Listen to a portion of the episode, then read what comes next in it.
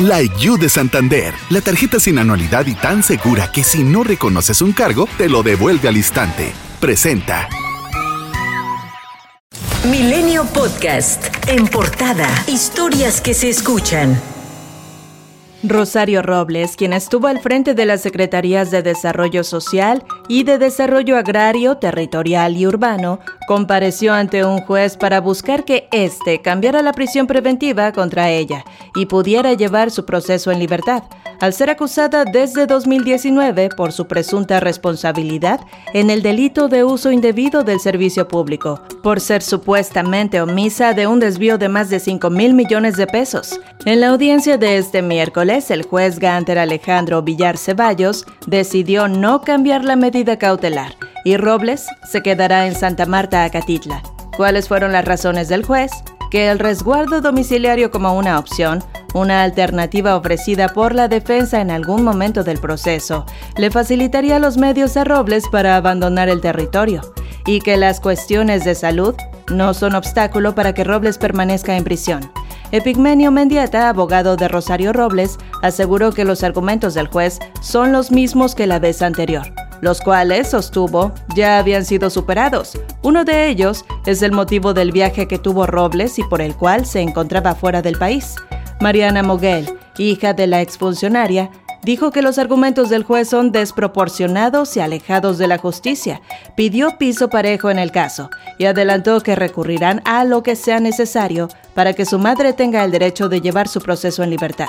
Por su parte, Marta Tagle, exdiputada federal por Movimiento Ciudadano, consideró que hay una venganza política en contra de la exsecretaria de Estado por parte de quienes ahora gobiernan. El juicio contra Genaro García Luna, exsecretario de Seguridad Pública, podría llevarse a cabo para el otoño del 2020, mientras que el gobierno de Estados Unidos incluso calcula que el proceso durará hasta ocho semanas. García Luna está acusado de participar en una empresa criminal continua, de conspirar para distribuir y poseer cocaína y por hacer declaraciones materiales falsas.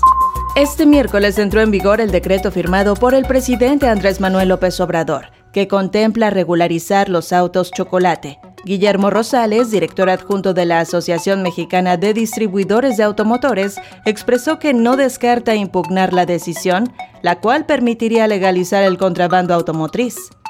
Manuel Bartlett Díaz, director general de la Comisión Federal de Electricidad, acusó que el Consejo Coordinador Empresarial actúa como representante y defensor de las grandes empresas que no realizan los pagos correspondientes en relación a su consumo de energía eléctrica. Esto lo dijo tras haber lamentado que el organismo empresarial expresara que la reforma de ley energética tiene bases en ideologías y manipulación de ciertos sectores de la ciudadanía. Grupo Carso, propiedad de Carlos Slim, a través de su subsidiaria Carso Infraestructura y Construcción, celebró un convenio de colaboración y un acuerdo reparatorio con el gobierno de la Ciudad de México y el sistema de transporte colectivo Metro para realizar la rehabilitación y reforzamiento del tramo metálico elevado de la línea 12. México sumó 5.069 nuevos casos de coronavirus y 424 muertes, con lo que se acumulan 3.767.758 contagios y 285.347 decesos, de acuerdo con la Secretaría de Salud. En Nuevo León, la delegada de la Secretaría del Bienestar, Judith Díaz, dio a conocer que el Plan Nacional de Vacunación contra COVID-19 en la entidad priorizará las segundas dosis de los grupos etarios faltantes, por lo que las personas rezagadas tendrán que esperar. La Organización Panamericana de la Salud dejó en claro que corresponde a los países llegar a acuerdos bilaterales y multilaterales para permitir que sus ciudadanos transiten por territorios extranjeros, aun cuando las vacunas aplicadas contra COVID-19 no tengan la autorización por parte de la Organización Mundial de la Salud. La Secretaría de Hacienda y Crédito Público informó que su titular, Rogelio Ramírez de la O, se reunió con los ministros de Finanzas de la Alianza del Pacífico para dialogar sobre el panorama económico de la región y los retos para lograr una recuperación inclusiva y sostenible. Además, dio a conocer que el próximo año México asumirá la presidencia del bloque. La Alianza del Pacífico es una iniciativa de integración regional conformada por Chile, Colombia, México y Perú, creada el 28 de abril del 2011, con el objetivo de encontrar un espacio para impulsar un mayor crecimiento y mayor competitividad de las cuatro economías que la integran.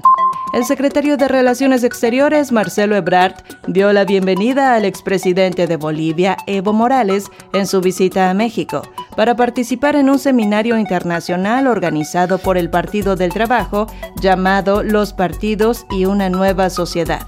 Esta es la primera vez que Morales regresa a México luego de que en noviembre de 2019 se refugió en el país tras recibir asilo político.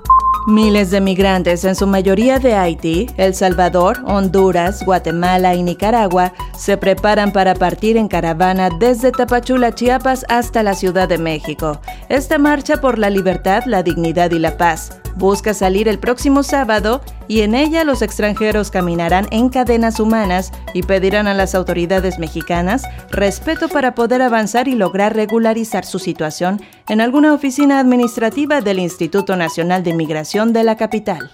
La era Carlos Padilla al frente del Comité Olímpico Mexicano llegará a su fin el próximo 11 de noviembre, día en que se celebrará la Asamblea General de Asociados Ordinaria del Comité Olímpico Mexicano, donde se elegirá al nuevo titular del COM.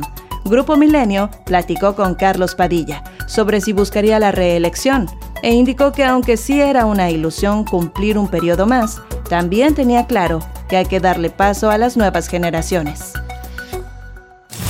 Milenio Podcast. La IU de Santander, la tarjeta sin anualidad que personalizas por dentro y por fuera y se adapta a tus múltiples personalidades, presentó.